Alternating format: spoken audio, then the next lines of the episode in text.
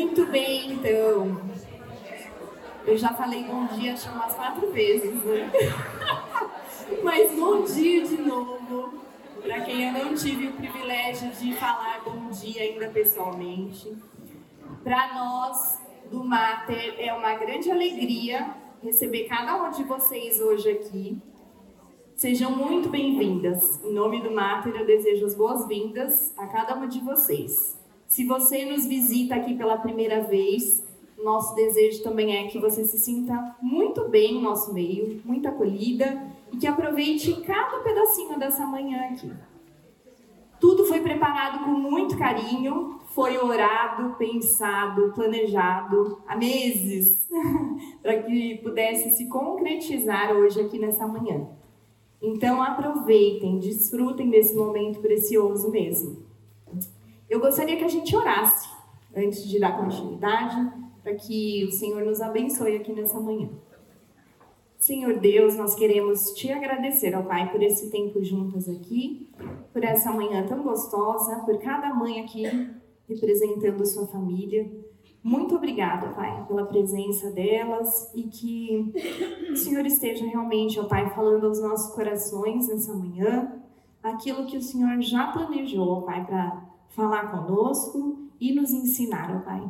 Que seja um tempo para a sua honra, para a sua glória aqui, Senhor. Em teu nome nós oramos e agradecemos. Amém. É, vocês devem ter visto algumas mães com essa camiseta bonita aqui. Elas são parte da equipe de mães aqui da igreja e você pode procurar qualquer uma delas ao final para tirar dúvidas, entender um pouco melhor sobre como funciona o nosso grupo de mães aqui, os grupos dos lares. E também, se você tem algum pedido de oração, converse com, com essas mães, elas vão ter muita alegria em conversar com vocês ao final da programação. Eu vou explicar um pouquinho como vai funcionar nosso evento hoje. Vai ser um pouco diferente do que normalmente a gente faz.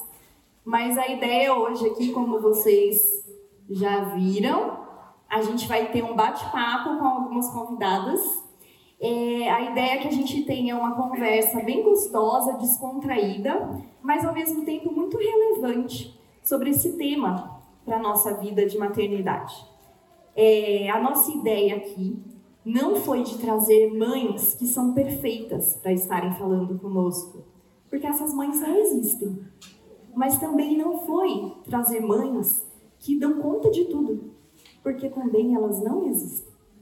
Mas a nossa ideia foi trazer mães pecadoras, assim como eu e você, que buscam depender do Senhor e serem fiéis aos ensinamentos dele ao longo da sua jornada de maternidade. Então, nós vamos aprender juntas com o testemunho dessas minhas queridas é, sobre erros e acertos ao longo da sua jornada, como tem sido a caminhada delas até aqui. Então, para isso, eu gostaria de começar é, chamando as nossas queridas. Eu vou estar chamando uma a uma aqui à frente. E queria começar com você, Gineuza, por favor, vamos receber a Gi. Gineuza maravilhosa.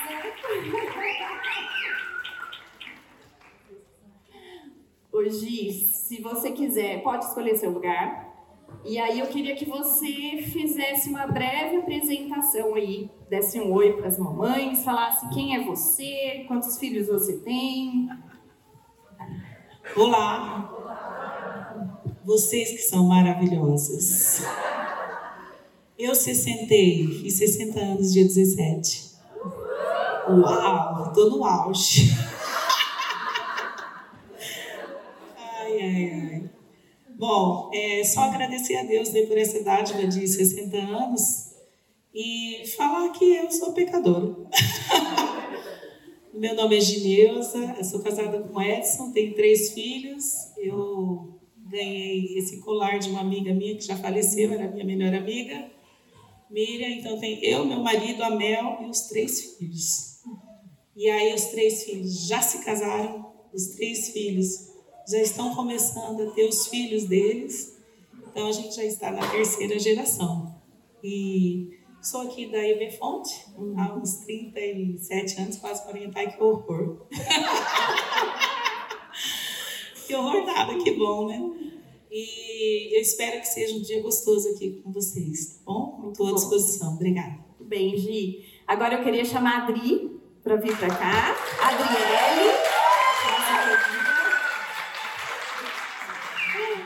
Também pode escolher seu lugar e falar um oi aí para as mamães, contar um pouquinho sobre você. Gente, tudo isso faz parte, ó, maravilhoso. Chorou, já acho que é o meu. Bom dia, meninas. É uma alegria estar aqui do lado da Gi, que me viu desde a adolescência. É, eu sou a Adriele, é, sou uma pecadora, que conheceu a Jesus ainda criança e tenho caminhado com ele até aqui. É, sou da Igreja Fonte também há mais de 20, acho que já fez 21 anos, mais ou menos, mais de 20 anos. Então tenho caminhado aqui com muitas de vocês desde a minha adolescência. Me casei com Felipe no meio da faculdade, terminei a faculdade, comecei minha residência, engravidei da minha primeira filha e desde então tenho passado ano sim, ano não, grávida e Então até aqui estou o quinto filho e o meu mais novinho está com cinco meses, está ali atrás, espero que ele fique bonzinho, caso não fique, vai vir aqui para frente comigo. Tem problema. Minha mais velha tem sete anos, a minha segunda tem cinco, meu terceiro tem três, a Rafa vai fazer dois e o Henrique agora com cinco meses. Muito bom, muito jóia, Adri, obrigada. E agora, Estela.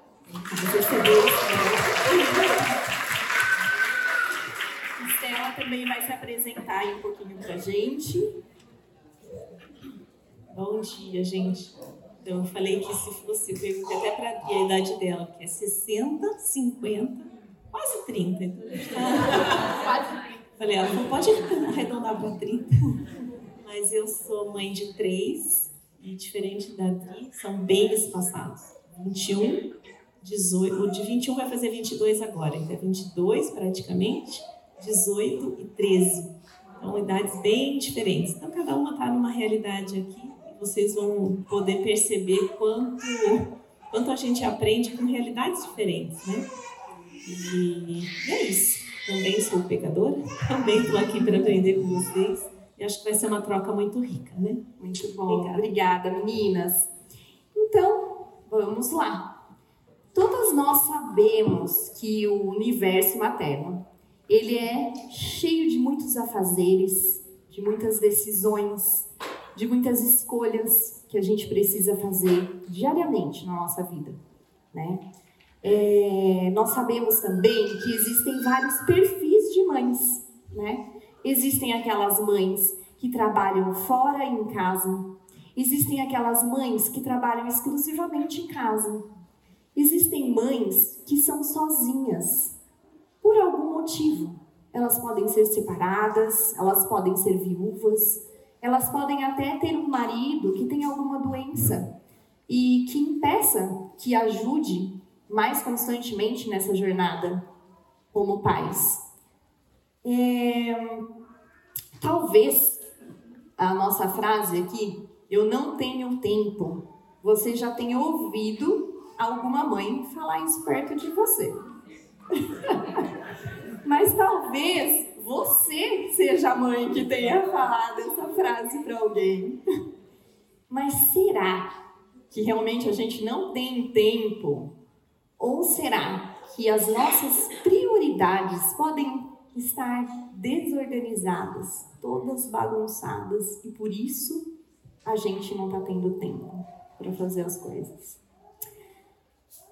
Então, eu gostaria de perguntar, começar essa conversa, chamando a Gia aqui para falar um pouco para a gente sobre isso. Será então, Gi, que a, a Bíblia fala então para nós sobre esse tema prioridades? ela estabelece uma ordem para a nossa maternidade em relação a isso? Ei, ei, meninas, a Bíblia sim fala sobre as prioridades. Existem várias coisas nas nossas vidas, né? Nosso trabalho, o nosso lar, o nosso marido, nossos filhos, a igreja, os ministérios. E aí, qual que é a nossa prioridade? Né? Então, quando eu pensei sobre isso, eu pensei no versículo de Mateus 6,33. Mas eu queria que vocês falassem juntos. Buscai primeiro o reino de Deus, e as demais coisas vos serão acrescentadas. Esse é o versículo básico. Então, a gente pode pôr um monte de ordens aí, mas a primeira prioridade é Deus, tá? Inegociável na nossa vida, inegociável. É, Jesus disse lá em Mateus, capítulo 22, 37 e 38, assim: Amarás o Senhor teu Deus de todo o teu coração, de toda a tua alma, de todo o teu pensamento. Esse é o primeiro e grande mandamento.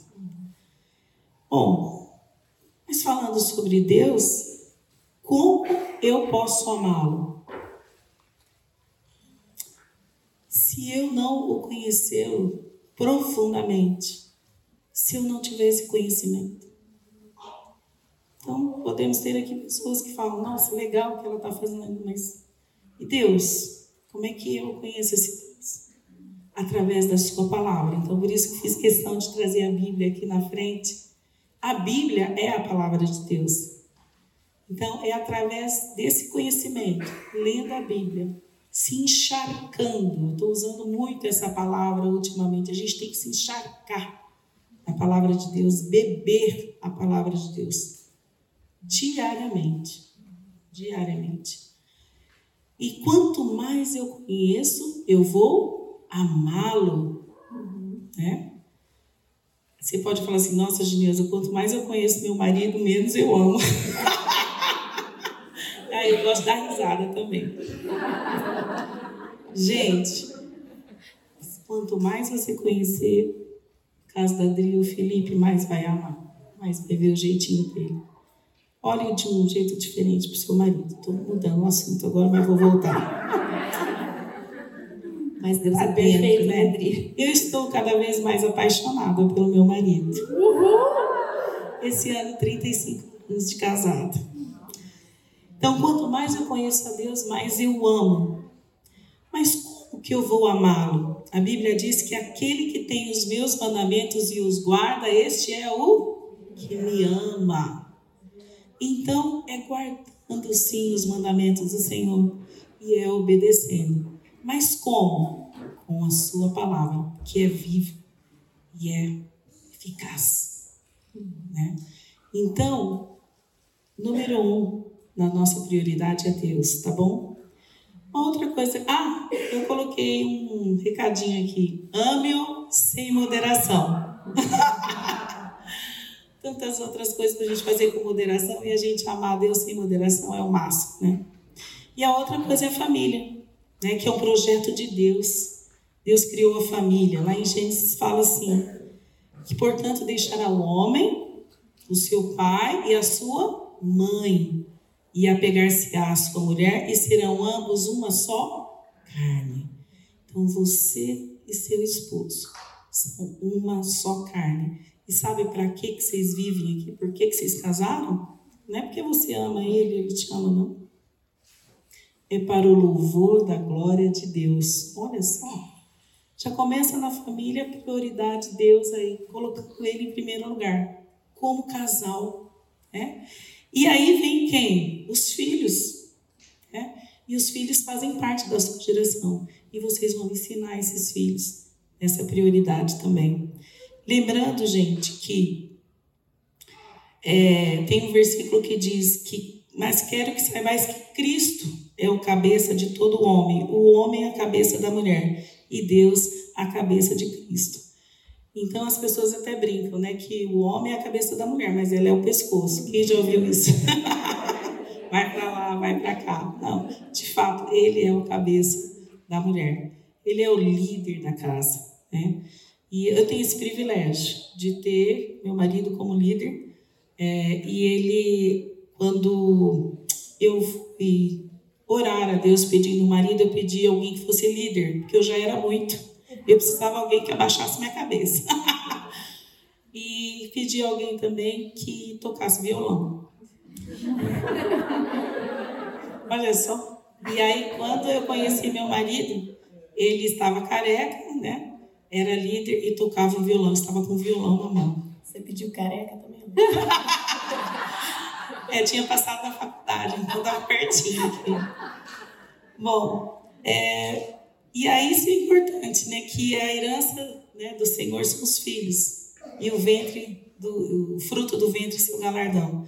E eu lembro quando o Fernando falava, estou aqui há 37, a igreja existe há 39.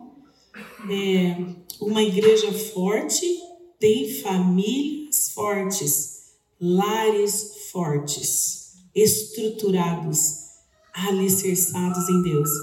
Essa geração de vocês é a geração dos lares fortes também. Amém, gente? Amém. Amém. E aí outra coisa você fala, Rê, bom, mas e na igreja? Eu, existe a igreja para quê? O que é a igreja, né? Gente, a igreja é a família de Deus. Quando a gente aceita Cristo como o único e suficiente Salvador, aquele sacrifício dele na cruz, e a gente confessa com a nossa boca que Ele é o nosso Senhor, nós somos inseridos na família dele. E a Bíblia diz assim: já a gente já não é mais estrangeiro, nem forasteiro, mas concidadãos dos santos e da família de Deus. Então, a igreja é uma bênção, é um lugar onde a gente se reúne, é um lugar a gente, onde a gente se confraterniza, mas principalmente que em grupo a gente vai louvar ao único Deus. Olha só, vocês já pensaram nisso? Por que, que a gente vai à igreja? Porque somos pecadores e louvamos o Senhor. E também fazemos isso, edificamos uns aos outros. Né? E a igreja, como é que ela se sustenta? Através dos seus ministérios. Né? Então, isso é importante. Quem faz parte de algum ministério aqui, levanta a mão. Isso é importante a gente participar. Às vezes você não faz parte, você fala, meu Deus, está na hora de eu participar. Procure alguém para participar. E só contextualizando um pouco disso de ministério, não sei se todas estão acostumadas com esse termo, com essa palavra, ministério, explicando assim bem, de uma forma simples, nada mais é como a gente está falando. É, a gente recebe dons e talentos do Senhor e é uma forma de serviço ao Senhor. Então, existem vários serviços que nós podemos fazer ao Senhor, né? Muito bem. E aqui eu estava escrevendo que eu exerço também esses serviços desde a minha juventude e que nós devemos ser servos bons e fiéis e exercer os nossos dons e talentos para Deus. Uma coisa que eu escrevi também para trazer aqui para vocês é sobre o trabalho. Eu trabalho há 32 anos. Esqueci de falar aquela hora, mas eu sou diretora de divisão do meio ambiente da Uricamp. Estou na Unicamp. Nossa, já?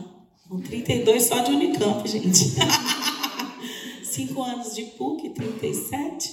E já sou aposentada há seis anos. Vou fazer sete anos de aposentadoria já. E acabei continuando trabalhando. É, e o trabalho, gente, né, ele é inerente aí à nossa vida para a gente poder se sustentar, poder comer, para poder nos vestir, né? E é uma prioridade também na nossa vida, só que ele não é, não é uma prioridade assim no sentido de é, o homem ele vai sustentar a sua família, mas às vezes é a mulher que vai ter que trabalhar, né? E eu não quero entrar no mérito aqui se é a mulher que vai trabalhar, se é o homem, porque isso é uma coisa do casal. É o casal que conversa para saber se os dois trabalham fora. Caiu. E entrar nesse assunto, o negócio até caiu. É. E eu combinei isso com meu marido, porque como eu me formei em enfermagem, vou falar isso mais tarde sobre, sobre esse assunto. Então, é, eu colocava Deus em primeiro lugar, a família em primeiro lugar, o trabalho, né? É, vinha também, mas vocês vão perceber ao longo do tempo que a gente inverte ao longo das nossas conversas um pouco nessa ordem, tá bom? Uhum. Então, gente, do suor vai ter que trabalhar, né? É. Tem jeito. Mas é, é importante. Só tomem cuidado. quando a gente trabalha demais, vocês invertem prioridades. E eu percebia isso ao longo da minha meus 37 anos. Quando eu estava demais no trabalho, eu percebi que eu estava deixando algumas coisinhas para trás que eram muito importantes. Então a gente tem que tomar muito cuidado. Mas também, é, mulheres que trabalham fora, estou dentro, tá? mulheres que não trabalham fora, que trabalham só em casa, estou dentro. Trabalham só em casa, olha lá, tá Exatamente. Trabalham é muito. Um erro, é um erro, porque a gente trabalha muito em casa, muito em casa. Eu também sou trabalhadora do lar. Eu tá também bom? trabalho fora e eu brinco que quando eu vou trabalhar fora, que eu saio um dia por semana, eu vou descansar um pouco, porque eu trabalho muito em casa. É um momento de relax. Gente, lazer, outras coisas que vêm, uhum. é tudo conversado com o esposo, Sim. sabe? É tudo. É, a comunicação vai ser a parte uhum. mais importante aí nessas prioridades. Uhum. Mas Deus é inegociável. Uhum. Família é inegociável. Uhum. As outras coisas, bom, é só ver, né? Deus é inegociável, as outras coisas vão ser acrescentadas. Isso aí, tá bom? Muito legal, Gi. E é meio que impossível a gente conversar sobre prioridades sem a gente pensar também na questão de tempo e organização, né? É, muitas vezes nós batemos o pé e dizemos assim, tal coisa é prioridade para mim. O marido é prioridade, meus filhos são minha prioridade. Meu tempo com Deus é minha prioridade. Mas quanto tempo nós temos investido, não gastado, né? É investido nessas prioridades que nós dizemos que são prioridades na nossa vida. Porque falar que priorizamos e não gastar, investir tempo, não é priorizar. Recentemente eu ouvi uma coisa que me chamou muita atenção, uma frase que dizia assim: que nós é, valorizamos aquilo que nós amamos. E a outra era que nós amamos aquilo que tem valor para nós. O que será que tem tido valor na nossa vida que a gente tem investido o nosso tempo nisso? E aí eu queria que a Adri nos ajudasse a entender um pouco melhor sobre isso, Adri, pensando que nós temos um Deus que é extremamente organizado. Nós podemos ver isso nas primeiras páginas da Bíblia.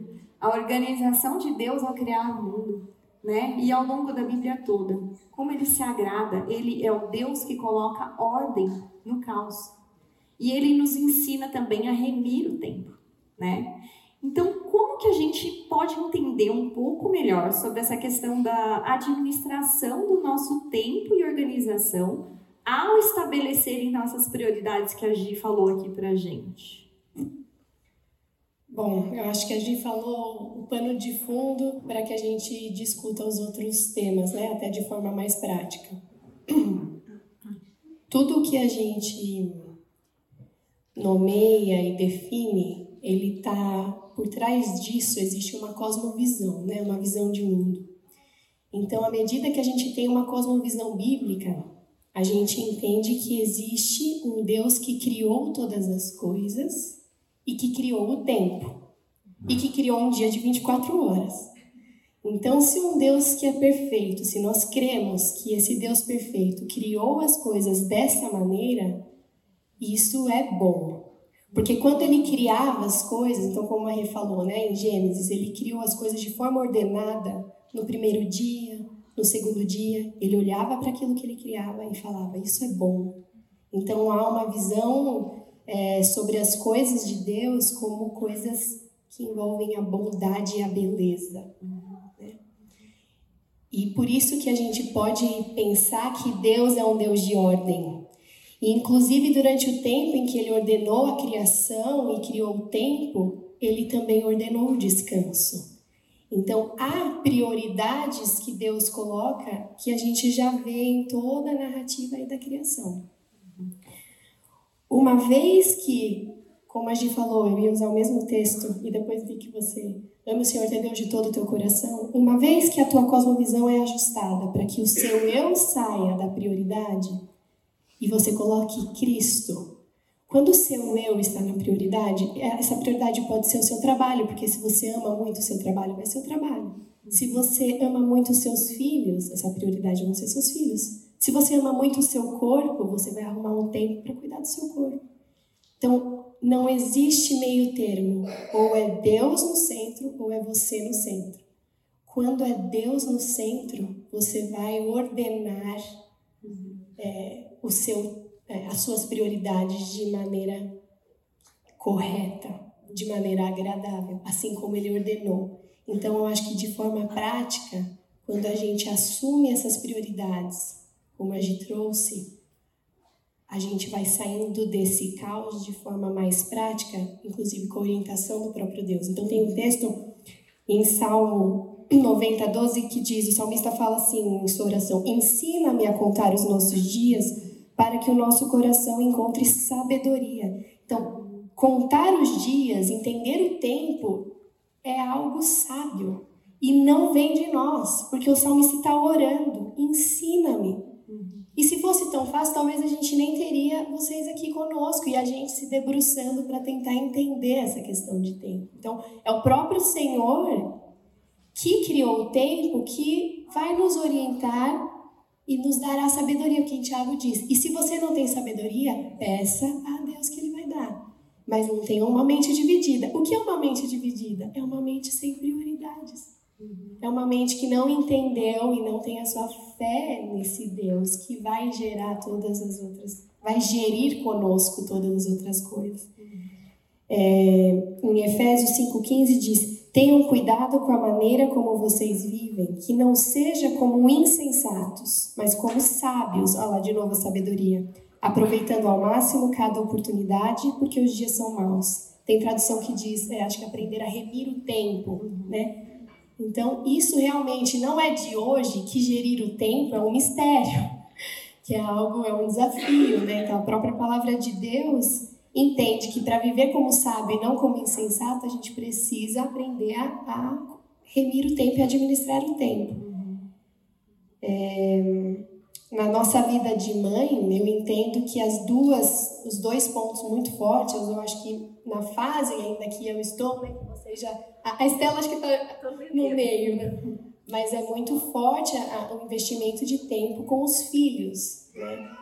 Então, esses dois aspectos aí vão gritar no nosso dia a dia, mas eles são é impossível a gente ordenar as prioridades e ter a ordem de Deus em meio ao caos na administração de tempo, utilizando diversas ferramentas que a gente tem e que eu uso para administrar meu dia, meu, meu lar, enfim, se a gente não se debruçar diante da palavra de um Deus que é um Deus zeloso, que é um Deus que busca ordem, que busca beleza, que busca verdade, todos essas todos esses atributos que a gente tem sede, eles são encontrados em uma pessoa, que é Jesus Cristo. Uhum.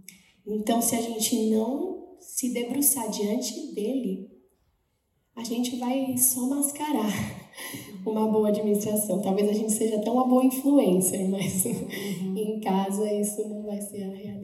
Uhum. Muito jóia, Adri, muito legal.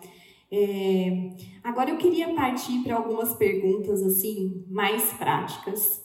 É, a Gi e a Adri trouxeram bem toda essa questão, fundamentaram bem para gente sobre o que a Bíblia diz, né? Sobre essa questão de prioridades. Mas agora eu queria saber de vocês, como a gente consegue, então, na prática, é, alinhar o nosso tempo e a nossa organização pensando nas mais diversas fases da maternidade que nós vamos passar, né? Como aqui, por exemplo, nas nossas convidadas, né? A Adri ainda com filhos pequenos, a Estela ali um adolescente, já alguns, alguns iniciando a vida adulta e agir já com filhos adultos casados, né? Como na prática a gente consegue fazer isso? E aí eu queria perguntar para você, Estela, como que tem sido para você essa questão, por exemplo, do seu tempo com Deus, a sua vida devocional, ao longo aí da sua jornada de maternidade? Ela mudou quando os filhos eram pequenos, conforme foram crescendo, hoje em dia, como que tem sido isso para você? Tá. Hum, primeira coisa que eu queria comentar é que Deus é um Deus perfeito, né? E nós não somos perfeitas.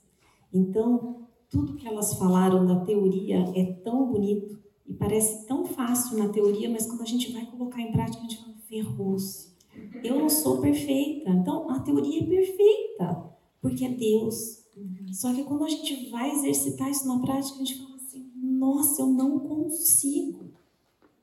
Não consigo.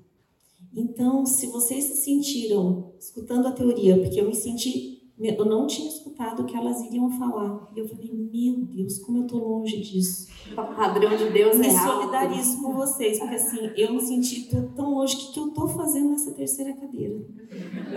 Vontade de sumir. Então, assim, é, nós não somos, nós somos imperfeitas, né? Então, primeira coisa que eu queria falar, e olha que eu não ia me emocionar. Eu escrevi a minha cola para eu não me emocionar. É, eu tenho pessoalmente que meditar diariamente ou semanalmente na passagem de Lucas 10, que é a passagem bem conhecida, mas vamos relembrar um pouco para as que não estão relembrando aqui, que é a passagem que Jesus chega junto com os discípulos na casa de Marta e Maria.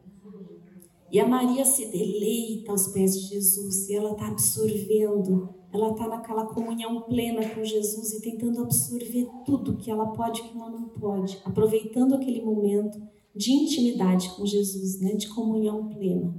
E a Marta, Marta está ocupada com um monte de coisa para o serviço da casa, não é? E ela ainda ousa, tem a ousadia de mandar Jesus fazer o que ela acha que ele deveria fazer. Jesus, não te importa que minha irmã não esteja me ajudando aqui no serviço da casa? Né? Então, uma está se deleitando e aproveitando aquele momento com Jesus, e a outra está mandando Jesus fazer o que ela acha que Jesus deveria fazer. E é o que, que ele responde, né? O que, que ele responde para Marta? Marta, Marta, você está ocupada, inquieta com tantas coisas, mas só uma é importante a Maria escolher uma boa parte e não lhe será tirada. Então, essa é a boa parte, né? O se deleitar em Jesus, ter tempo, a prioridade com o Senhor. Então, eu sou muito Marta. Então, eu vou falar um pouquinho. Eu sou daquelas que, gente, faz aquela listinha. Não sei se alguém se pensa como eu, mas assim, eu faço aquela listinha, adoro ticando cada uma das atividades que parece que eu sou tão eficiente. Aí ao longo da semana eu olho aquilo, o que, que isso tem valor eterno para o reino? Às vezes eu olho, tem aquela listinha linda, inteirinha ticada, mas o que eu fiz com o meu tempo de precioso para o reino, né? Então eu sou essa, a imperfeita e a muito Marta, muito Marta. E Deus não fala para nem, não tem nenhum versículo. Alguém já achou algum versículo que fala mulheres, mulheres, sejam ocupadas? Isso na Bíblia. Mas tem, sejam frutíferas. E qual a diferença entre ser ocupada e ser frutífera? Parece que é parecido, né? Se a gente passar o olho e falar, não, mas eu estou ocupada demais. Eu sou frutífera, estou dando frutos. Que frutos? A gente é frutífera quando a gente faz o que a gente faz para Deus e com Deus o que eu tenho feito, independente do que seja, seja trabalhando, seja uma mãe, sendo fazendo um prato gostoso em casa, qualquer coisa eu estou fazendo para Deus e com Deus. É, acho que esse é o, o que tem que estar tá nas nossas mentes. Uhum. E é impossível fazer o que todo mundo pede para que a gente faça. As demandas são enormes da sociedade, do trabalho, do filho, do marido. É impossível a gente dar conta de tudo. E se a gente não ter claro qual é o propósito da nossa vida, a gente vai se sentir exausta, esgotada, cansada, né? É isso. Fica vazio.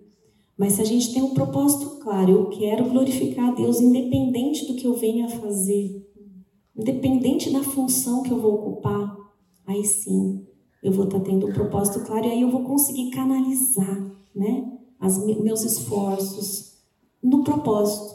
E aí sim você frutífera, né? Tem aquele livro, não sei quem já leu, Verdinho, é Uma Vida com Propósitos, é bem conhecido, e que ele fala que a vida com propósito simplifica muito a vida, porque aí você seleciona. Isso aqui me ajuda a cumprir o propósito da minha vida. Sim, bora lá. Agora, se essa atividade não ajuda eu cumprir o propósito pelo qual eu fui chamada, gente, você não precisa fazer. A gente que quer colocar coisas na agenda para gente, a gente gosta de se sentir ocupada, gente. A realidade é essa. É ruim, a gente se sente exausto, mas a gente se sente eficiente ticando coisas. Tenha um tempo livre, né? Diminui a carga. Então, na prática, gente, eu comecei a ser mais seletiva, só isso. E selecionar o que tem valor para Deus, o que tem valor eterno. Faça. O que não tem, deixa passar. Diga não. Eu tenho uma dificuldade enorme de dizer não, mas a gente tem que aprender a falar mais nãos né? Para que a gente não também lote a agenda, que a gente se sente, daí qualquer coisa que entra, a gente se sente exausta, né? Sim. E a pergunta sobre se realmente crianças pequenas, com as crianças, gente, todo o tempo é lógico que crianças, as crianças menores trazem um cansaço físico muito grande, né? Os pequenininhos, até a, a gente não consegue nem dormir direito, né? Mas uh, o tempo que a gente tem que ter com os nossos filhos não é menos importante se eles são pré-adolescentes ou adolescentes.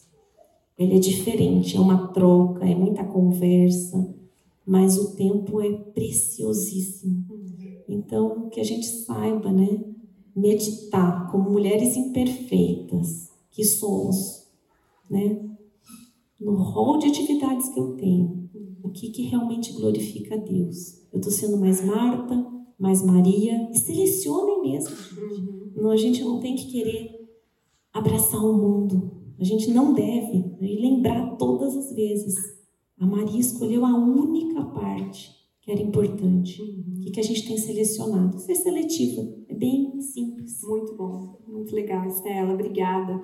Dri, eu queria te perguntar mais ou menos nessa linha também. Como tem sido para você é, não em relação ao seu tempo com Deus, como a Estela falou, mas ao seu tempo de investimento nas crianças. Como você tem feito o seu tempo com Deus, com eles ali, os ensinado nisso, a importância desse tempo? É, cada filho que chega, eu acho que eu vou acordando um pouco mais cedo. quando eu consigo eu vou falar de forma bem prática agora, né? Quando eu consigo, o, o, ideal é quando eu consigo acordar antes deles. Às vezes eu acho que eu acordei antes. Eu acordei antes do que eles acordam, mas eles acordam antes também. Eu sentei abri minha Bíblia, falei, nossa, eu já acordei cedo. Seis e meia tá alguém na minha porta. Daí eu comecei a senta comigo.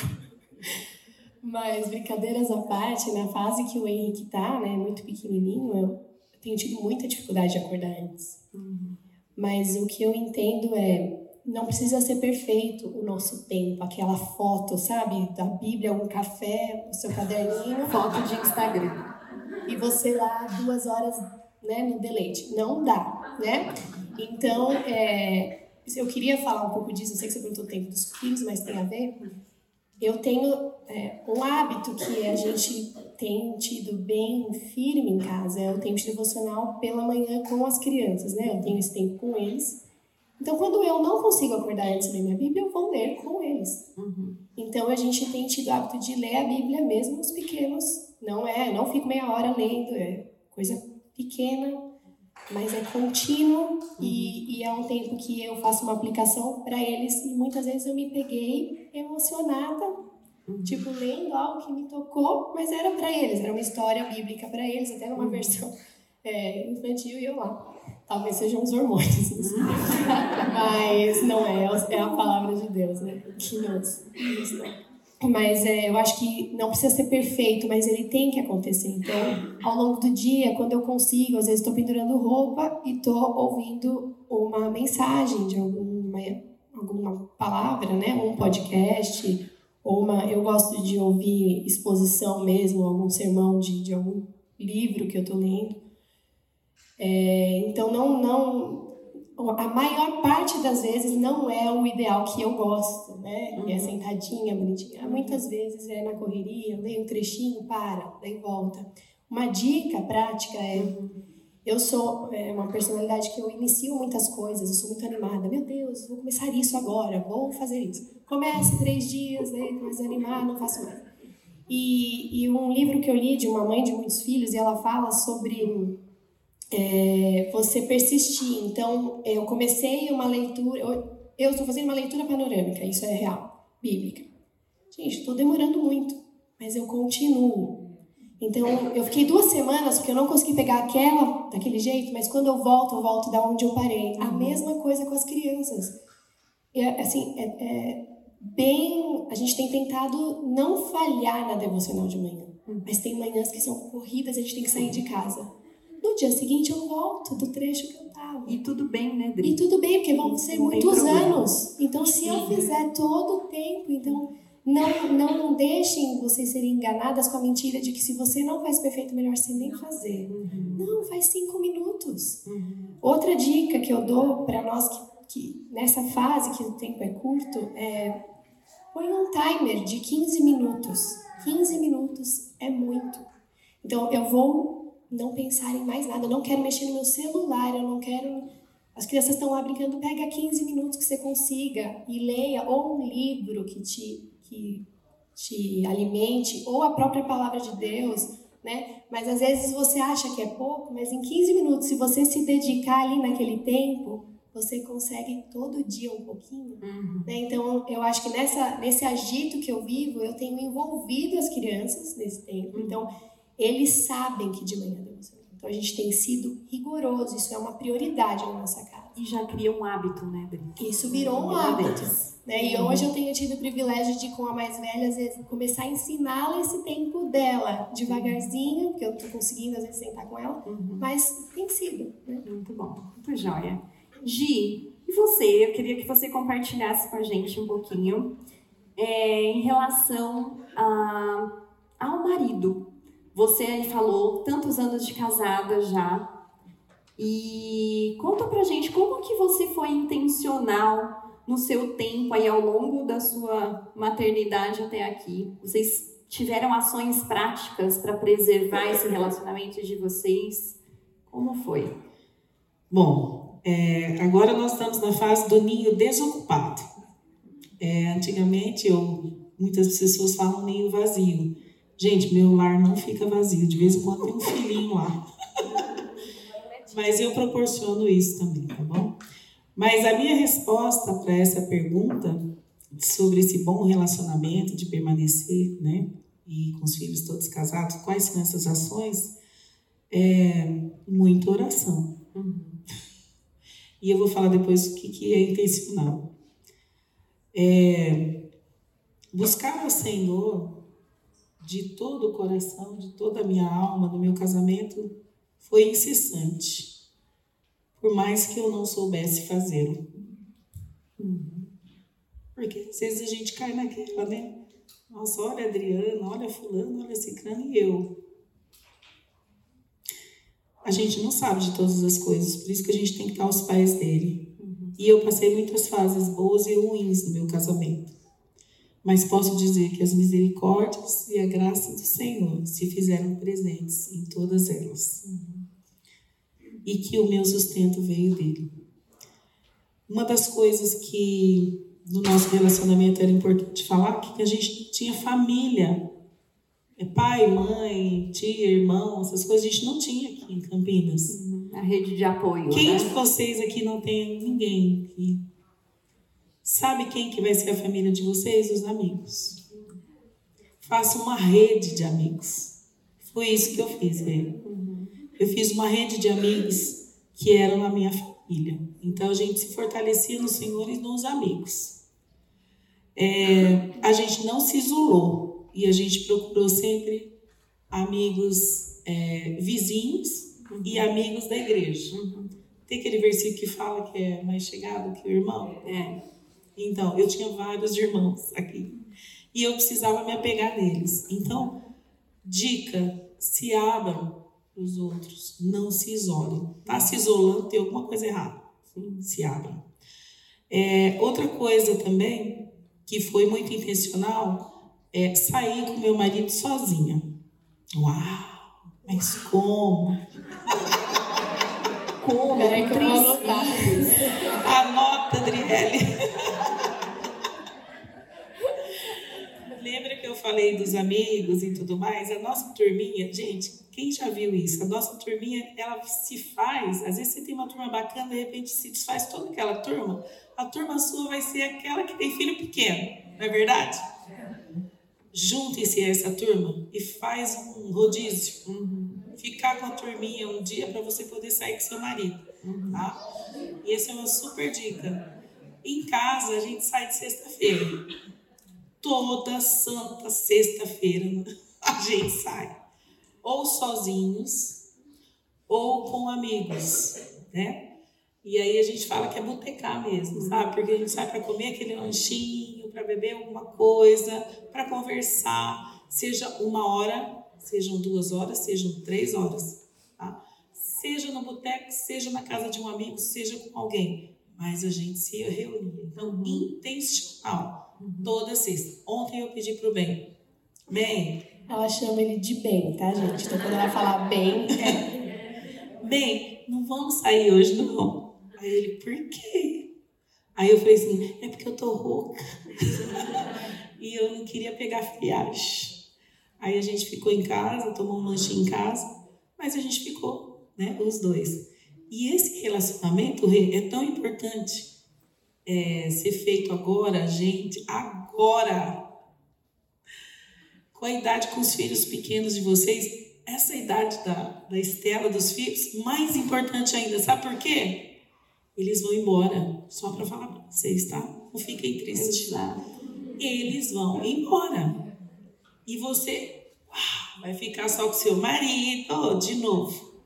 Mas e se você não fez um bom relacionamento com seu marido? Como é que é isso? Uhum. Tantos casais se divorciam nessa época. É verdade. Porque não construíram esse relacionamento. Então, é intencional, as ações são intencionais e vocês que têm que pensar em proporcionar isso. Muito bom. Tá bom. E aí, puxando esse gancho, Estela, você que está caminhando para essa fase da Gi. Você, Renato, já tem feito algumas coisas práticas pensando aí no ninho vazio, ninho aberto? Então, a gente está na fase intermediária mesmo. A gente tem três filhos, né? Dois não estão em casa, então dois já saíram esse ano, talvez algum volte em algum momento, mas a gente não sabe. E um, o pequeno está com a gente, que não é tão pequeno, tem 13. Então, o de 22 já saiu, o de 18 também não está em casa, estamos só com o de 13, também no meio das duas aí. É, eu acho o seguinte, quando a gente, de novo, na centralidade da nossa, do nosso propósito, né? Se a nossa centralidade está em ser mãe, isso um dia a gente perde o chão quando a gente deixa, quando os filhos saem de casa, mas se a centralidade né, da nossa vida está no propósito de glorificar a Deus em tudo que eu fizer, independente do que eu fizer, vai ficar mais fácil essa fase. Eu não quero menosprezar se alguém aqui está passando por isso e está tendo muita dificuldade, ou está sendo um peso muito grande. Mas é o que a gente falou, eles vão sair. E os filhos não são nossos. Não são nossos. Então, Romanos 11, 36 fala assim: porque dele e por ele e para ele são todas as coisas. Todas as coisas são dele. A gente acha que os filhos, não, os filhos são meus. Não, são dele. Todas as coisas são dele. E especificamente sobre os filhos, no Salmo 127, o que, que Deus fala? Ele fala assim: os filhos são herança do Senhor. Herança é uma coisa que você recebe. Então, os filhos são herança que Deus nos dá. Mas ele continua, são flechas na mão do guerreiro. Então a flecha ela vai, gente, ela vai, é uma questão de tempo. E que a gente acha que eles vão ficar para sempre, né? Mas a gente tem que ter a certeza que eles vão. Então, como enfrentar isso, como se preparar para isso? Imagina essa flechinha indo despreparada para o mundo. Aí é o caos. Então a gente tem que aproveitar o tempo em que eles estão com a gente para prepará-los da melhor forma possível. Vou fazer o meu melhor para que a hora que essa flechinha for para longe, eu esteja alegre vibrando com as conquistas deles no mundo, né? Que eu esteja junto é, me alegrando no que eles vão se tornar por aí, que a gente não sabe. Cada um vai ter um propósito que a gente realmente desconhece. Mas eu estou criando eles enquanto eu estou aqui, pertinho com eles em casa, para que eles honrem a Deus em primeiro lugar, para que eles sabem quem eles são e quem é Deus, para que eles saibam que eles podem voltar para Deus todos os dias que eles falharem, né? O que, que eu tenho feito? E nós, eu e meu marido, o que a gente tem feito de prático é orar por eles continuamente, né? E ter um lar acolhedor. Que eles queiram estar com a gente, independente de ser um final de semana, não sei como funciona lá na G, mas assim, que seja um feriado, todos os feriados que tem, gente, todos sem exceção, eu falo assim, hum, dessa vez eles ainda não vão querer estar com a gente. Para onde nós vamos esse feriado? Yes! Mais um, vamos porque eles não enxergam isso, mas assim, todo feriado eu falo, hum, esse eu acho que eles querem estar junto, porque o lar acolhe, né? Que a gente sejam pais e mães que sejam misericordiosos, assim como Deus é conosco. Que a gente receba eles e que eles deem a cabeçada deles lá fora. Eles precisam ir para amadurecer, é óbvio, gente. Só que eles são filhos imperfeitos, de pais e mães imperfeitas. Então é óbvio que as cabeçadas eles vão ter que dar sozinhos, mas que a gente esteja com um lar acolhedor para recebê-los sempre que eles falharem, né? E a gente vai estar tá orando por eles. Eu acho que essa é a nossa função. Muito jóia, Estela. A gente vai ter que dar uma corridinha aqui agora, porque o tempo está passando. Eu não tenho tempo para fazer as minhas perguntas. e aí, mas assim, Gri, a pergunta que não quer calar, que eu tenho certeza que todas as mães aqui estão pensando. Você com cinco pequenos, como você fez para se organizar para chegar aqui hoje. Como tem sido aí esse malabarismo? Marido, cinco filhos e mais a sua profissão de médica pediatra. Conta rapidinho aí pra gente. É, primeiro, não é, né, essa coisa. Às vezes eu, quando eu falo que tenho cinco filhos, você tem um olhar das pessoas, às vezes, ou tipo louca, ou de admiração. Então, nenhum deles é, eu acho que é, é, real. Primeiro que não, não, a gente realmente não dá conta de tudo, acho que não dá nem para expressar isso, né? Mas, é, calma aí, deixa eu pensar aqui como que eu vou falar. É, sobre o tempo com, os, com o marido, quando eu contei que eu tava, pode falar coisa, tem só maior de idade. Quando eu falei que eu tava grávida do quinto filho, a minha coordenadora de um dos lugares que eu trabalho virou assim, sério começou a rir, teve ataque de riso. De nervoso por mim, eu ri junto. Que horas que você fez o seu quinto filho? Porque eu não tô tendo, não dando no tom. Porque eu não tenho tempo. eu ri muito, que foi muito engraçado a maneira que ela falou. Mas é de forma prática sobre o marido, é, a gente precisa assim ter, escolher um tempo com eles, né? Porque a gente precisa disso, a gente precisa investir tempo neles. E à medida que a gente investe tempo neles, fica mais gostosa a nossa relação, é mais prazerosa. Então, no meu dia a dia, que eu não consigo hoje, com ele muito pequenininho, sair, por exemplo, você não precisa sair, você pode sair se você consegue. Mas, então, põe umas crianças, tem que pôr as crianças cedo na cama, gente. Não dá, tem que ter rotina com eles. E daí você vai e já tá em casa. Ontem mesmo as crianças dormiram cedo, a gente pediu alguma coisa, sentou, batemos um papo é, curto, que eu queria dormir. às vezes não dá, e tem dia que não vai dar, mas se uma vez por semana você conseguir, né? Sem olhar o celular, seu tempo, em vez de assistir uma série que você vai dormir, uhum. gente, você assistiu série, você não vai fazer o quinto filho e você também não vai conversar, você vai dormir. Então, sejam intencionais de de sentar e, e, e, conversar, promovam, não precisa ser uma coisa à luz de velas, mas talvez, talvez sim, né? Talvez sim. Então, acho que com relação ao marido, eu acho que é isso, e, e você promover esse ambiente de amizade, né? Eu acho que está muito em nós o, o, o tom da casa, né? É muito a gente que dá, né? É, então, a gente, se a gente está sempre muito sobrecarregada, reclamando muito, eles nem vão querer estar perto da gente. Uhum. Eles têm que estar, não estou tirando a deles, né? Mas eu acho que a gente pode, a gente precisa criar uma atmosfera e no lar mais acolhedora, né? Com relação aos filhos, eu eu não sou a mesma mãe que eu fui da primeira filha, né? Já se passaram sete anos e já vieram cinco filhos.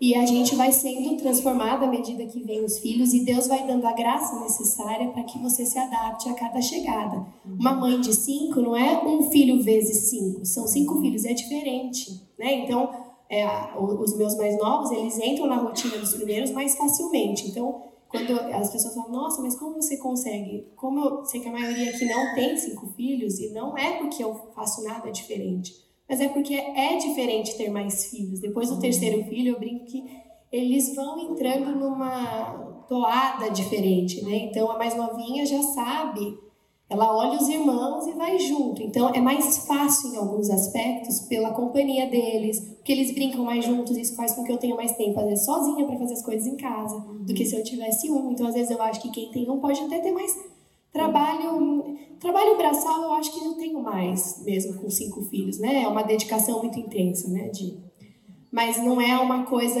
você vai se adaptando e eu, eu, eu vejo, assim, que à medida que a gente vai ordenando as coisas, Deus vai dar graça para aquele dia. Uhum. Então, quando eu olho é, um pouco a médio prazo, eu me desespero. Uhum. Eu não vou conseguir. Não vai, não vai dar. Tem dias que em cinco minutos eu falo, nossa, que demais, nossa rotina tá ótima. Em cinco minutos eu, meu Deus, não dá. É verdade. São emoções assim, montanha-russa. Mas o Senhor vai dando a graça dele a cada dia. Às vezes eu recebo uma pessoa em casa que eu precisava daquela ajuda naquele momento. Eu falo, meu Deus, hoje foi a graça de hoje. Então, assim, Estar diante de Deus é receber isso. E com relação à profissão, eu, hoje eu trabalho bem menos, trabalho muito mais em casa. Eu trabalho uma vez por semana porque nós precisamos, eu gosto, uhum. e também nós precisamos que eu trabalhe.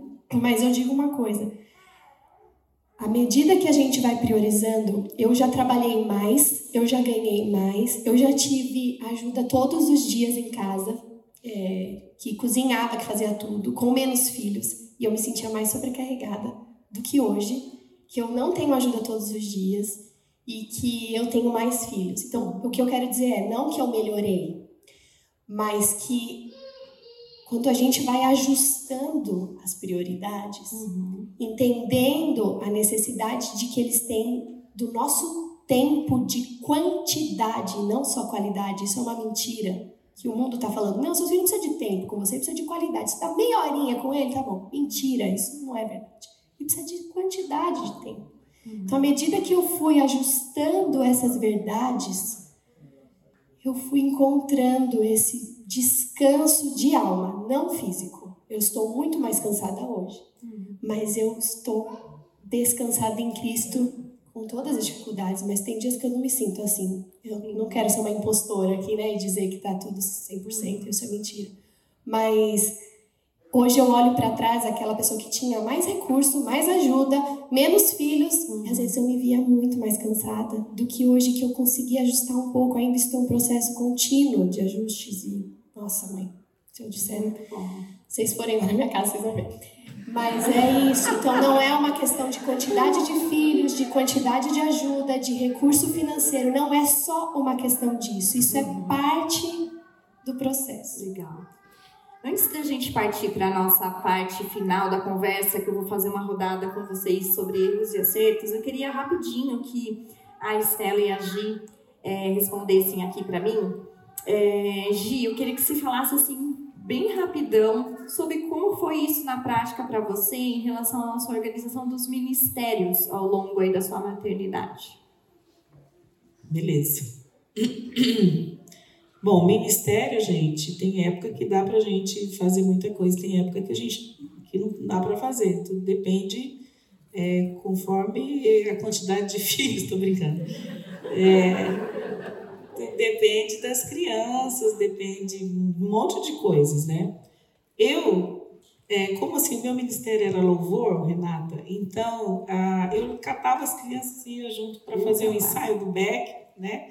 E o bem é, ele dirigia louvor, é, não é Benhur nem Benjamin, é Edson. Tá? É, e o Ben ele dirigia louvor, eu era Beck, então ia a família toda. Então eu aproveitava, tá? Uhum. Então ficamos aí 12 anos, 15 anos nesse ministério, cantávamos em casamento na época. Uhum. Aí eu fico pensando como é que o povo Depois eu dou o telefone para contato para vocês enviarem. Então, assim, foi, foi isso. Tá? Legal. É, a gente ia se adaptando conforme A fase. a fase. Muito E jóia. depois, vocês vão ver agora, se você perguntar no finalzinho, você vai ver a quantidade de ministérios que eu estou envolvida. Pois é, a Gi de vez em quando ela tem 20 discipulandas, é umas coisas assim. Depois você pode conversar com ela no final, você vai. Pode se inscrever no grupo das, das discípulas. É a lista de espera. É isso aí. E você, Estela, eu queria que você falasse um pouquinho pra gente é, sobre como foi. é, na verdade, ainda não, tô confundindo aqui as perguntas, ó. Tô ficando sem tempo, eu já tô ficando bugada. eu queria que você compartilhasse com a gente. é, você é diretora de uma ONG hoje em dia, né? E como tem sido essa experiência de serviço? E também é, nós sabemos que você ama ensinar a Bíblia para mulheres. Então, como tem sido um pouquinho dessas duas experiências aí para você? Ah, Quando eu saí da Unilever, eu queria continuar trabalhando mais de um jeito mais flexível. então, eu procurei essa ONG, e é uma ONG cristã, e, e eu amo estar lá. Eu acho que eu me sinto encharcado ao amor de Jesus todos os dias, então é um lugar que eu me sinto, além de conseguir doar meus dons e talentos para algum lugar que seja também para o reino, eu me sinto abençoada diariamente porque eu recebo o amor de Jesus todos os dias naquele lugar e na prática. Então você vê crianças ah, decidindo por entregar suas vidas para Jesus, não tem presente maior. Então é um benefício mútuo, sabe? Eu ajudo com os meus dons e talentos, mas também sou extremamente recompensada e recebo esse amor de volta instantaneamente, né? Uma coisa muito palpável. Você comentou, Estela, é, sobre você trabalhou muito tempo fora de casa, né? Você tinha um cargo importante na Unilever e em determinado momento aí você dessa jornada você decidiu que era a melhor hora de parar. Conta um pouquinho sobre isso aí, como foi essa decisão. Vou tentar resumir, mas assim, eu casei e santa ingenuidade, achei de verdade, gente, eu tenho até vergonha de falar isso, mas achava que eu ia ser uma super mãe, uma super esposa e uma super mulher de negócios. Esse era meu objetivo e achei que eu ia dar conta. Não sei como, mas eu achava que ia ser fácil. E as demandas foram aparecendo. Quem não? Assim, ingenuidade, eu casei muito cedo, com 21 anos, eu acho que vem dessa, dessa fase, né? Mas enfim, é, as demandas começaram a aparecer e eu comecei a perceber que eu não estava dando conta, os filhos também foram chegando. Quando eu estava com três filhos, eu vou fazer um recorte aqui. Teve uma época, então, que tanto eu quanto o Renato estávamos investindo demais na nossa carreira. Eu não estou dizendo que a gente tem que ser radical e eu não estou aconselhando todo mundo aqui a parar de trabalhar de jeito nenhum, tá? Vou falar o meu testemunho pessoal.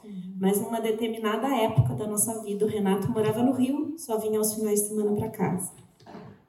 Eu trabalhava numa função regional e ficava mais ou menos de uma a duas semanas no exterior, com três filhos, entregando os pacotinhos para a avó, que graças a Deus cuida muito bem, mas não é função dela, é função minha. E então, assim, totalmente desordenado e as prioridades completamente invertidas na nossa casa.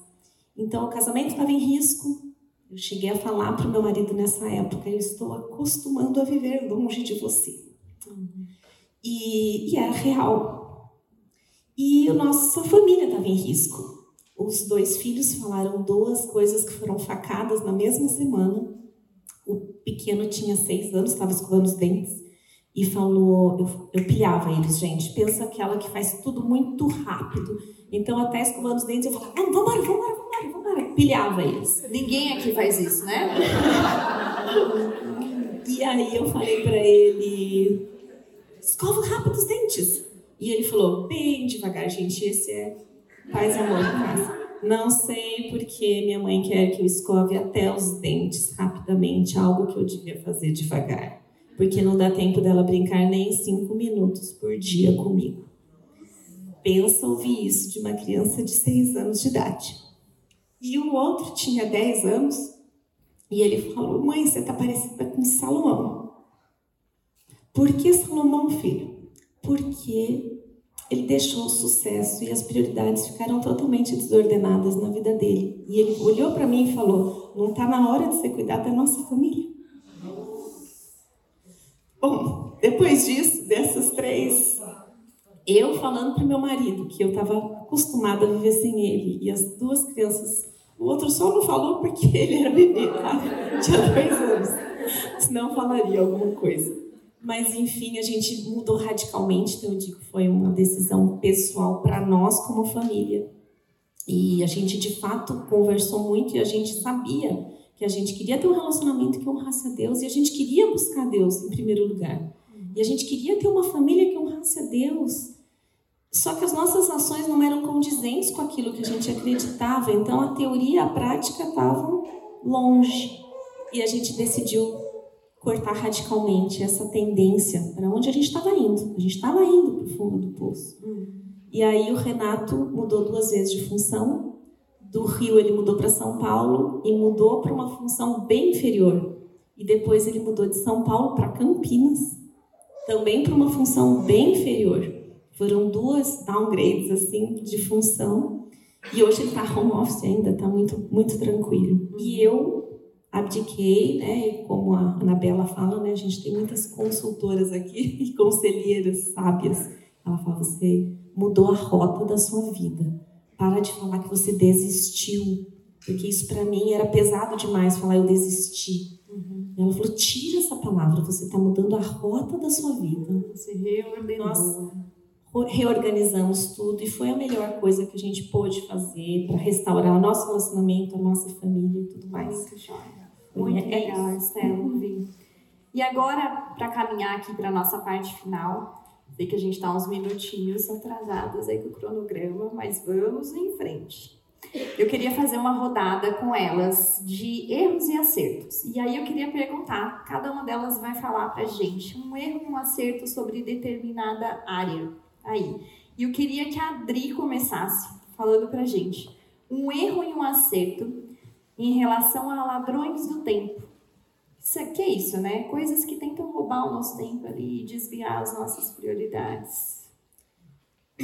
Eu acho que todas nós dessa essa, essa nossa geração tem lutado com a tecnologia como ladrão do tempo. Né? Então, eu acho que esse é o top one, sabe? Uhum. É, talvez não seja. Eu vou falar então do meu testemunho pessoal. A, a rede social muitas vezes traz conteúdos que eu falei, preciso ler sobre isso, aprender disso, nossa, que legal. E quando eu vi, gastei um tempo que eu não tenho. Eu não tenho tempo. E daí, de repente, às vezes não é um, um grande tempo, mas naqueles 15 minutos do timer eu podia estar fazendo algo melhor. E eu acho que a gente que é, essa fase dos pequenos, cada tempo é muito precioso. Uhum. Então eu acho que hoje é errado termos a rede social, usarmos, não. Mas a gente precisa olhar se isso não está roubando um tempo que a gente poderia investir diferente. Então, uhum. Então, para mim, o que eu faço, por exemplo, hoje eu estou sem o aplicativo lá, eu tirei um tempo, porque eu falei, tá. Porque às vezes isso até me estressa, sabe? Mas isso é algo meu. Então, não estou usando. Às vezes até o WhatsApp, essa urgência que a gente tem em responder, em estar em uhum. tudo. Eu preciso, eu tô lá num grupo que às vezes tem. Eu e a Ana estamos num grupo de, de, de médicas, mães, que fala sobre tudo. É, basicamente, qualquer coisa a gente fala lá. E às vezes tem lá 300 mensagens falando, gente, mas e se eu perder a dica do ano? Você vai gastar horas lendo 300 mensagens. E essa sensação, isso é, é algo até que que está sendo comprovado nessa né? sensação de que você não pode perder nada e você tem que estar em tudo e Sim. ver tudo o que está acontecendo. Uhum. Isso é uma mentira e é um ladrão do tempo. Uhum. Então, se a gente vira essa chave, eu não preciso ver tudo, eu não preciso gastar todo o tempo. Uhum. Pense em recursos práticos, coloca um limite de tempo, faz um detox. É, eu faço com as crianças. É, uma vez uma amiga falou uma coisa muito forte, às vezes a gente quer ficar vendo a vida do outro e a nossa vida que está ali correndo na minha frente, os meus uhum. filhos estão sendo ignorados, né? A realidade uhum. deixada de lado por uma falsa realidade, porque é uma realidade boa que a gente vê só nas redes, né? Então minha dica é coloque o celular às vezes num cômodo e deixe ele lá, uhum. porque se ele ficar perto, você vai, meu Deus, será que uma mensagem? Nossa, tem uma coisa urgente para eu resolver. Então eu deixo no meu quarto às vezes um período inteiro e daí eu separo, bom, agora eu vou responder mensagens. Não sempre eu faço isso, mas isso é algo que me ajuda, né? Muito bom. E um outro ladrão do tempo para encurtar é a procrastinação. Então, quando Sim. você deixa de fazer algo naquele momento, você perde tempo depois. Eu tenho notado que as a maioria das coisas você resolve em, em cinco minutos ou dois. Por exemplo, você acorda e fala: Nossa, não vou arrumar a cama agora, eu quero tomar café de pijama e a cama depois eu arrumo e também depois eu me troco.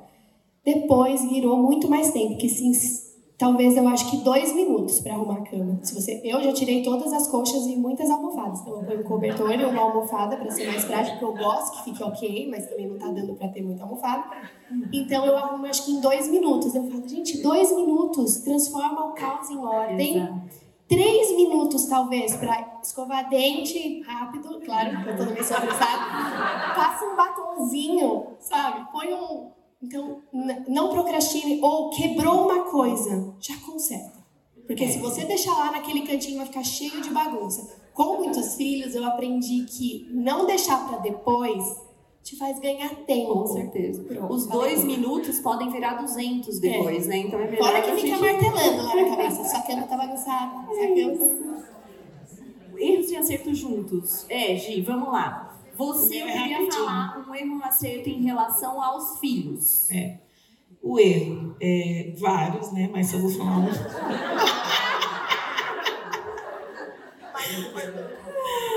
Apesar de, de, de perfis diferentes de cada um, eu acho que eu deveria ter dedicado mais tempo com eles para eles decorarem versículos bíblicos. Que legal. Caiu de novo.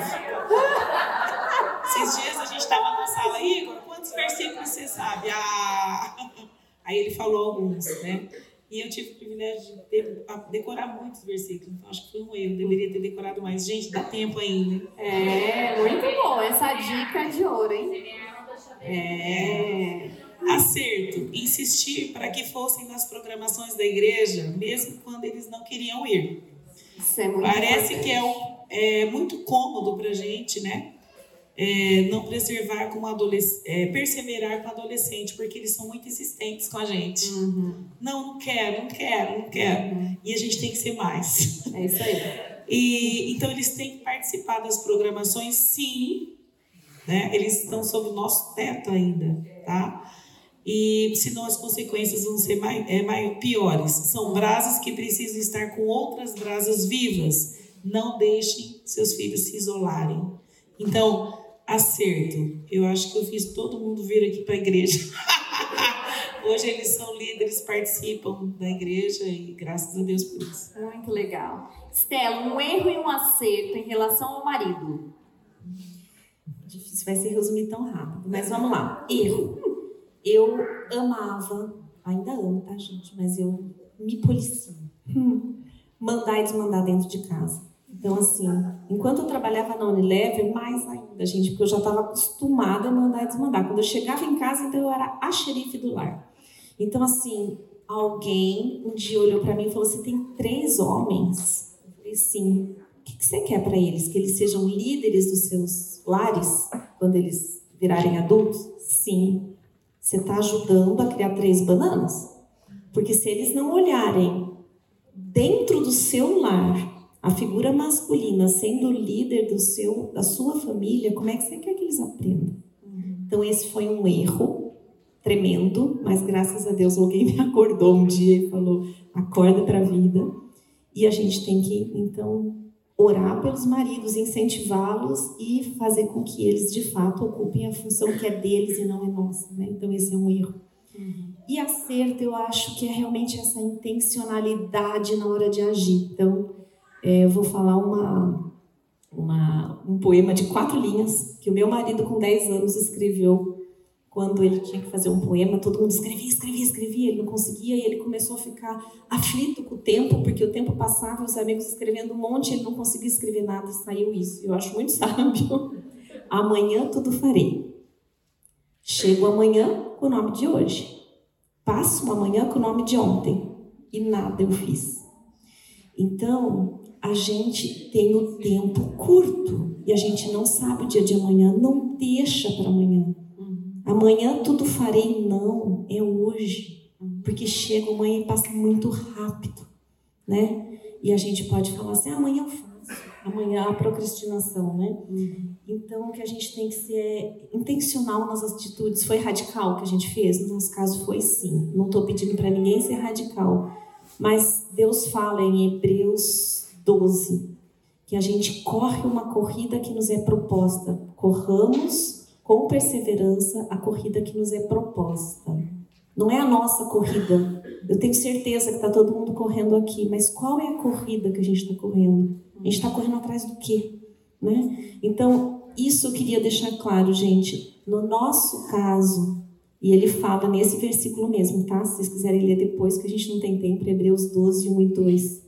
Corramos com perseverança a corrida que nos é proposta e nos livremos de tudo que nos atrapalha do pecado. No nosso caso, foi realmente radical a nossa decisão, uhum. com os olhos fitos em Jesus, autor e consumador da nossa fé. Amém. Que cada uma de nós possa se avaliar o que, que tem nos atrapalhado para correr com perseverança a corrida que é nos proposta, não aquela que a gente quer. Uhum. E a gente se livre realmente sendo intencional mesmo. Não deixa para amanhã, faz hoje o que tem valor eterno, né? É isso. Eu queria puxar esse gancho aí do finalzinho da fala da Estela e já aqui para a gente concluir esse bate-papo gostoso, que cada uma de vocês é, deixasse um conselho para nós mães aqui, todas as mães que estão ouvindo, é alguma coisa em relação a prioridades que elas não podem deixar de fazer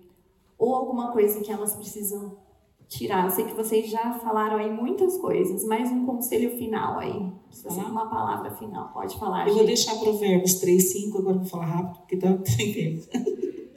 Confie no Senhor de todo o seu coração e não se apoie no seu próprio entendimento. Busque o único que é digno de toda glória, honra e louvor Quanto à prioridade, não diga eu não tenho tempo, mas o Senhor, aqui está o meu dia. Estou dependendo do Senhor 100% para viver. Fale através do teu Espírito Santo e me capacite a viver segundo o teu querer. Faça essa oração todos os dias de manhã. E você vai ver o que vai acontecer com a sua semana. Eu só para falar, eu estava experimentando isso essa semana, mais um pouquinho, falei, Senhor, tá aqui o que eu vou falar para elas. Faz isso da minha semana. Vocês não imaginam como que a minha semana foi abençoada. Foram tantas coisas, mas tão gostosas diante dele. Então, não confie em si próprio. Confie no Senhor. Amém. Muito bom. Dri, e você? Eu acho que eu falaria para mim mesma mais uma vez, para que a gente possa escolher um lugar de obediência. Então, eu nunca soube ser estudante, eu nunca soube ser estudante de medicina, nunca soube ser esposa, nunca soube ser mãe. Não era uma coisa que eu. Se alguém me encontrasse há 10 anos atrás e me contasse, eu ia rir, né? A cara da pessoa que eu tipo, tava vivendo, que eu tô vivendo isso hoje.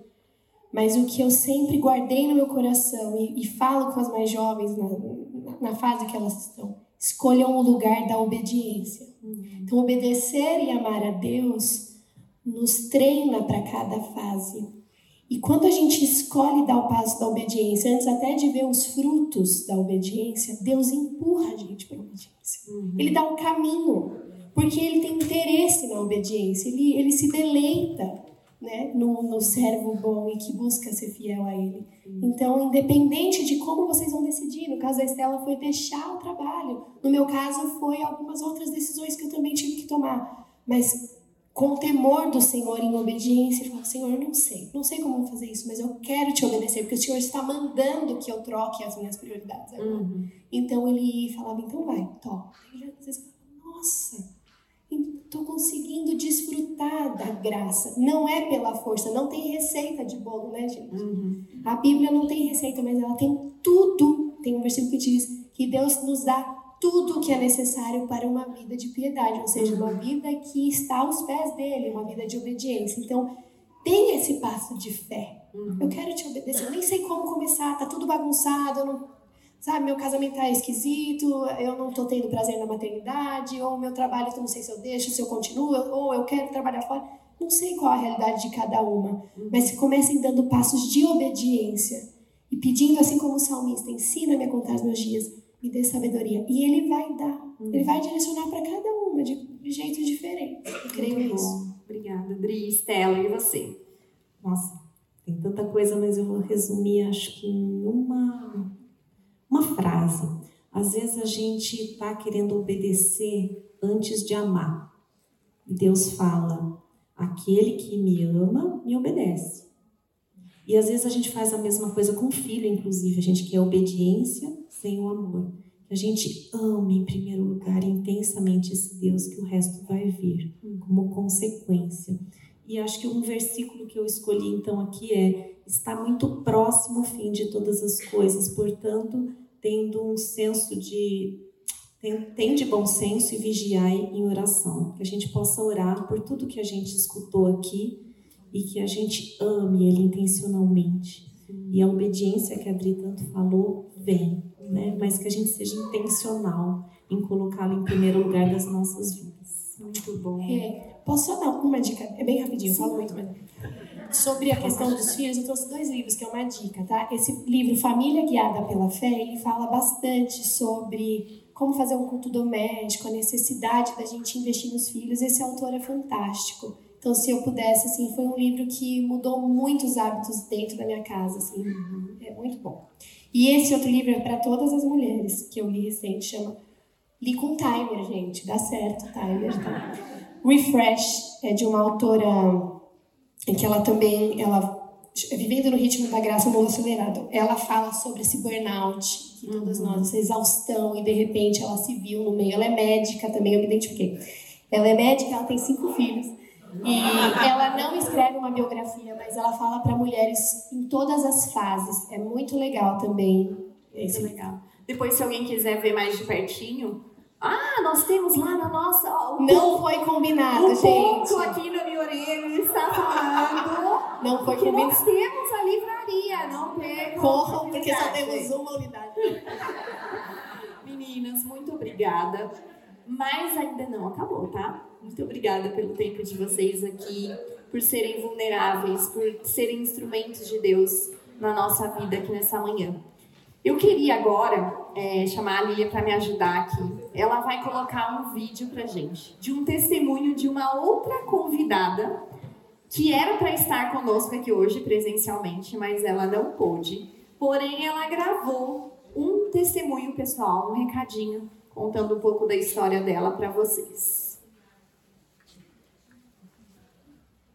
Se vocês puderem apagar as luzes, acho que vai ficar melhor aqui para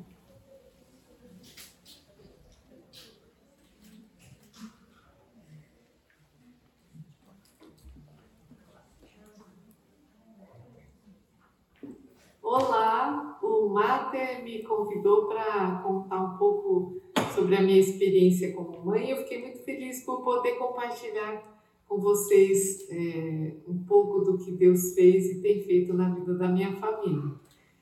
É, vocês sabem que Deus gosta de contar histórias, né? A Bíblia está recheada delas. E no Salmo 66, 16, nós lemos assim: Venham e ouçam todos vocês que temem a Deus, e eu lhes contarei o que ele fez por mim. Então é isso que eu farei, vou contar um pouco sobre o que Deus tem feito e fez na vida da minha família. A minha oração é que para isso de alguma forma as incentive, encoraje e as ajude nessa tarefa tão importante, preciosa de ser mãe. Bem, meu nome é Nedir, sou casada com Saulo, temos dois filhos, Felipe e Guilherme. Lá no começo da história, eu me converti ainda criança com minha mãe, que fazia o culto doméstico comigo e meus irmãos. Ensinava da palavra e orava conosco praticamente todos os dias. Depois, na adolescência, eu pude renovar esse meu compromisso com Deus, é, porque tinha entendido melhor o plano dele para a minha vida. Eu me casei com quase 23 anos, mas depois de três anos mais ou menos de casada, meu marido apresentou um quadro de doença é, importante, degenerativa, e eu tive que então assumir algumas funções a mais em casa. Não foi fácil, mas nós podemos sentir, experimentar mesmo a, da graça de Deus, da presença dele na nossa família, no nosso lar nos momentos difíceis e também nos momentos de muita alegria e de risadas, porque Deus é bom o tempo todo, não é? Bem, é, algo de extrema importância que adotamos é, na, na vida da nossa família foi a leitura diária da palavra de Deus e oração com os nossos filhos. Eu posso dizer para vocês que muitas das vezes eu estava sozinha nessa tarefa é, devido à doença do meu marido, mas é, isso valeu muito a pena, porque não é uma sugestão de Deus para nós, esse ensino diário, esse gotejamento, é, você inculcar a palavra dele na, nos nossos filhos. Isso é uma ordem, né? Nós temos escrito lá em Deuteronômio 6,7, assim, Ensine essas palavras com persistência, seus filhos. Converse sobre eles, é, sobre elas quando você estiver sentado em casa, quando estiver andando pelo caminho, quando se deitar e quando se levantar. E nós temos um exemplo muito bom na Bíblia, é, que é Timóteo. Timóteo, Paulo escreve duas cartas para ele, para a igreja que ele liderava, e, e, na segunda carta, Paulo cita isso: fala, lembre do que a sua mãe e a sua avó lhe ensinaram sobre a palavra de Deus. Então, nós temos um exemplo ali de, de uma mãe, de uma avó também, que ensinou a palavra de Deus para o filho desde a tenridade e ele se tornou um homem tão importante né, no reino de Deus que pregava a palavra e ensinava sobre o caminho que é Jesus. Então, o tempo que elas separaram a cada dia para estar ensinando Timóteo fez toda a diferença. Hoje, quando eu olho meus filhos, que são homens adultos agora, que temem a Deus, que guardam a sua palavra, isso não tem preço, né? É uma grande alegria você conversar com eles hoje Hoje mesmo estávamos conversando durante o almoço e após o almoço do que Deus tem feito, da, das bênçãos e dos ensinamentos né, que, que Ele tem nos dado, e isso é muito importante. É, hoje eu tenho o privilégio de repetir essa dinâmica com meus sobrinhos netos. Então, é, são crianças é, dóceis e, e eu já posso ver a diferença que a palavra de Deus tem feito na vida delas. É, elas mesmas pedem para ler a Bíblia quando estão aqui comigo, vamos orar, e isso é muito gostoso. É, o que eu quero dizer para vocês é que vale a pena, quero incentivá-las a serem fiéis no, no ensino da palavra, serem instrumentos de Deus na vida de seus filhos. Não desanimem. Separe um tempo pequeno, cada dia. Conforme eles forem crescendo, esse tempo naturalmente vai aumentando. Mas sejam fiéis nessa tarefa e Deus as honrará. Isso valerá a pena para a eternidade. Que Deus as abençoe. Um beijo.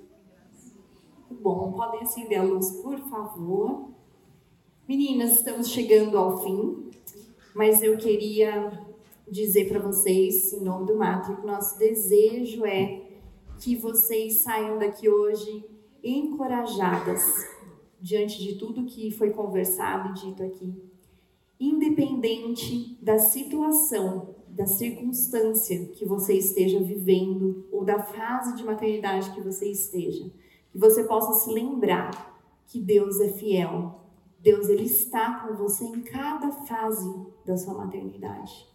E que você possa sempre colocá-lo em primeiro lugar na sua lista de prioridades, mas que também você possa colocá-lo no segundo, no terceiro, em todos os outros lugares, porque na verdade, como a gente conversou aqui, tudo é para ele e por ele. Amém? E agora eu gostaria, a gente vai ouvir uma música do folhetinho que vocês receberam na, na cadeira, é, tem a letra. E eu gostaria que vocês fizessem dessa música, O Senhor do Tempo, do Baruch, uma oração nesse momento.